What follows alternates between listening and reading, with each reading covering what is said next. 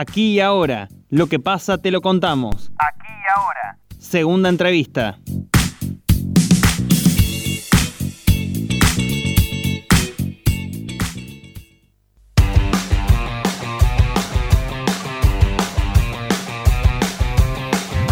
Para conocer cómo estamos en materia de cantidad de ciudadanos vacunados y la situación epidemiológica en la ciudad, ya estamos en comunicación telefónica con el subsecretario de Prevención y Promoción de la Salud del Gobierno de Río Cuarto, el doctor Lucas Stefanini. Doctor Stefanini, ¿cómo le va? Muy buenos días. Javier Sismondi y Susana Álvarez los saludan desde Noticias al Toque. Hola, ¿qué tal? Buen día. ¿Qué tal, doctor Stefanini? ¿Cómo viene el ritmo de vacunación, la llegada de vacunas a la ciudad? ¿Van a poder terminar la semana con la mitad de los riocuartenses vacunados con dos dosis? Bueno, eh, mira, estamos eh, colocando entre, bueno, ya entre ayer, lo que se colocó ayer de, de segunda dosis de Astra, y lo que colocaremos de segunda dosis hasta el jueves, eh, vamos a estar llegando cerca de 60.000 eh, riocuartenses con dos dosis completas. Eh, y el día viernes y el día sábado vamos a estar haciendo primeras dosis, eh, algo así como 3.000 dosis aproximadamente, para llegar a más de 90.000 eh, vacunados con una dosis. Esos serían los números eh, aproximados al terminar esta semana. Eh, doctor Stefanini, ¿van a citar para el día jueves a las personas que no se vacunaron con segundas dosis? ¿Cuántos son y cuáles fueron los motivos ¿no? por el cual no accedieron a esta combinación de vacunas? Bueno, el día de hoy vamos a estar llamando a estas personas, eh, son, son aquellas personas que debían recibir segunda dosis eh, de Moderna y que habían sido inoculados en un primer momento con primer componente de Sputnik. Eh, nosotros nos habían llegado 7.000 dosis, eh, de los cuales se, se vacunaron o accedieron a la vacunación más o menos el 80%, o sea que nos quedaron unas 1.200 dosis para colocar. Vamos a estar llamándolos en el día de hoy para, bueno, saber si quieren recibir esta segunda dosis, si tal vez estaban aislados, estaban cursando la enfermedad, estaban con alguna otra enfermedad y por lo cual no pudieron acceder a la vacunación.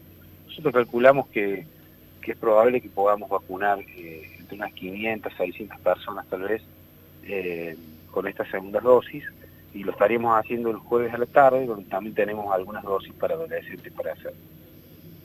Hablando de adolescentes, el Ministerio de Salud de Córdoba informó que desde hoy empieza la vacunación para eh, adolescentes entre 12 y 17 años que presenten comorbilidades o discapacidad y que y lo van a poder hacer sin turno. ¿Esto va a pasar así en Río Cuarto? ¿A partir de cuándo?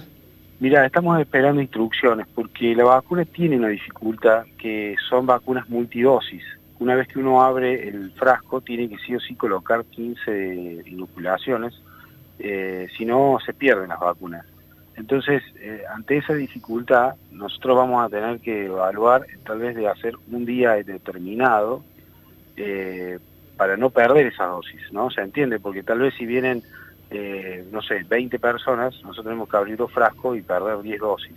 Claro. Entonces tenemos que esperar algunas instrucciones de, de Córdoba para, para ver cómo lo podemos eh, organizar bien para no perder ninguna dosis de, de esta vacuna tan importante. Eh, ¿Se va a salir a buscar a estos jóvenes y a los mismos eh, franja etaria que no tengan comorbilidades? Bueno, nosotros tuvimos eh, la semana pasada, no la otra, cuando empezamos con la vacunación con los adolescentes, habíamos tenido un- un- una, una cantidad de, de- de vacunados del 60% de las dosis que no habían llegado. A ese 40% los estuvimos llamando y estuvimos recuperando alguna cantidad de, de, personas para vacunar eh, y quedó un número todavía eh, de, personas que no accedieron a la vacunación. La semana pasada los volvimos a llamar porque tuvimos también una, una, una, unas dosis para hacer y pudimos recuperar un poquito más. Eh, así que nosotros estamos tratando de, de llamarlos a los pacientes para bueno, evaluar cuál es la razón por la cual no se, no se pudieron vacunar, si tienen alguna duda, eh, tratar de, de- de acceder a ellos con información y en algunos casos hasta sacar, viste, algún miedo o alguna situación por la cual no quieran vacunarse y tratar de convencerlos. Recordamos que estamos en comunicación con el subsecretario de Prevención y Promoción de la Salud de Río Cuarto, Lucas Stefanini. ¿Cómo estamos en cuanto a la curva de contagios en Río Cuarto? Bueno, la curva de contagio, la verdad que entre semana pasada eh, y la anterior, eh, en diferencia de siete días, tuvimos un descenso de casos del 30%. Vos sabés que es un número que a mí me sorprendió muchísimo porque es la primera vez que nos pasa desde que comenzó el la primer brote allá por agosto del año pasado. Eh, y, también nos pasó con este brote ahora que comenzó en mayo, de que nunca tuvimos un descenso tan importante de casos eh, de una semana a otra. La verdad que yo estoy bastante contento cómo se ha comportado ese culo de casos. Espero que, esta semana eh, se siga comportando de esa manera. No van a descender un 30%, pero por los primeros días avisaremos que probablemente sigan bajando los casos, lo cual es una muy buena noticia.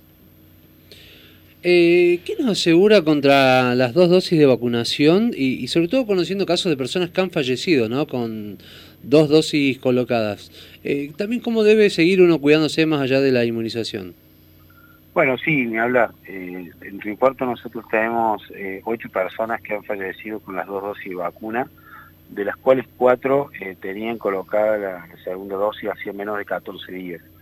Eso es un dato importante para dar. Eh, según los estudios de las vacunas, la producción de anticuerpos máxima se genera después de los 14 días de, las inoculaciones.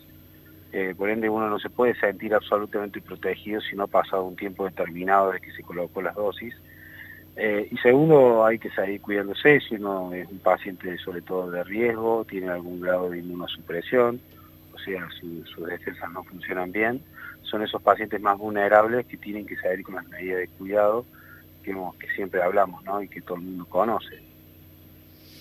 Eh, mm, doctor, eh, me, quedé pensando en esto del descenso tan grande de casos.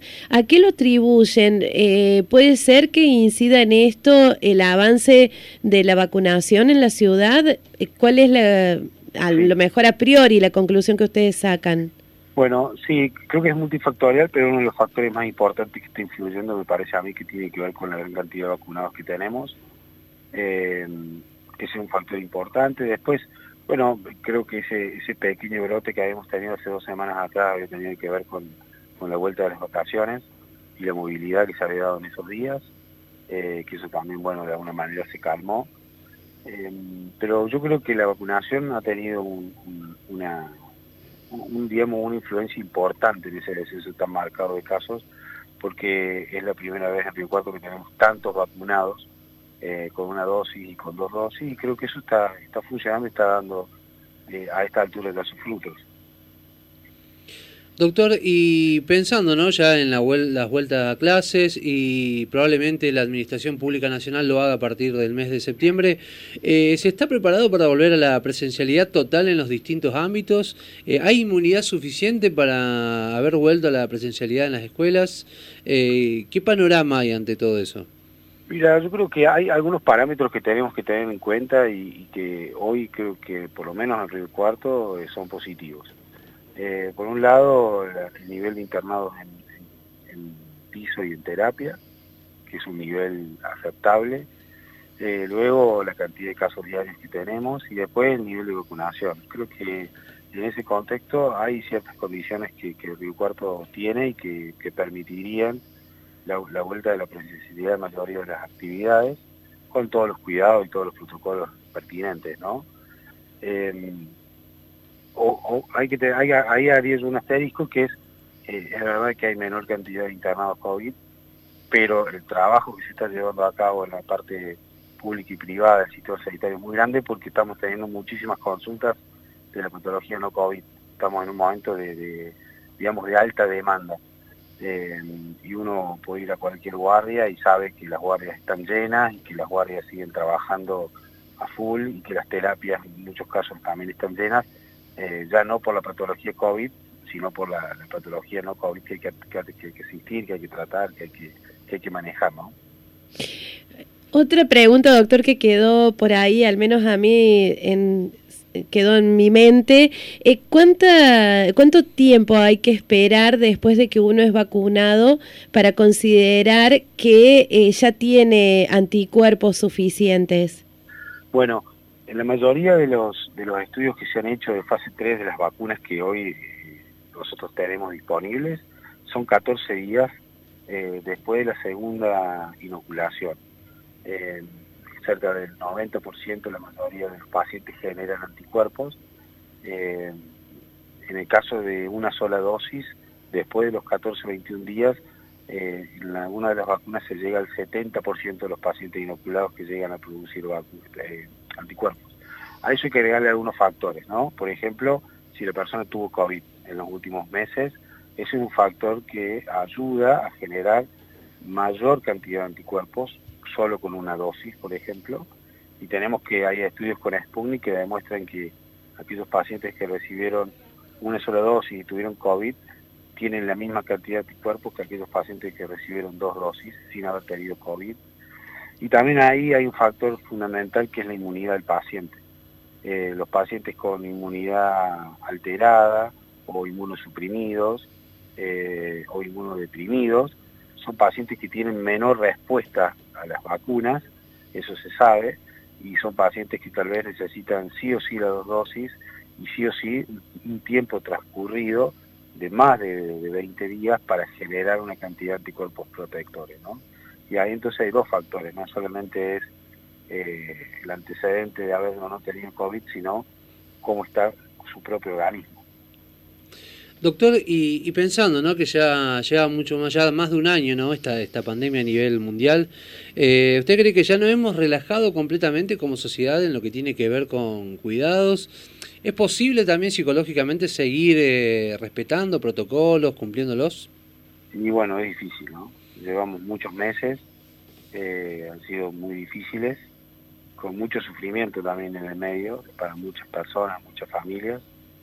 Y llega un momento de cansancio, eh, eso nosotros lo observamos, lo vemos, eh, hasta lo vemos también en, la parte eh, sanitaria, ¿no? También lo observamos un cansancio importante. Ahora, uno sigue observando el, uso de barbijos, yo lo sigo viendo en la calle, en lugares cerrados, creo que es fundamental que la gente entienda que, las personas que se infectan son aquellas que no usan el barbijo. En los momentos donde uno usa el barbijo es el momento donde se infectan. Entonces yo algunas medidas yo veo que, se siguen cumpliendo, como por ejemplo esto que te decía, el uso del barbijo, tal vez el distanciamiento y algunos protocolos eh, se han relajado un poco. Entiendo yo, entendible por el momento y la cantidad de meses que han pasado ya.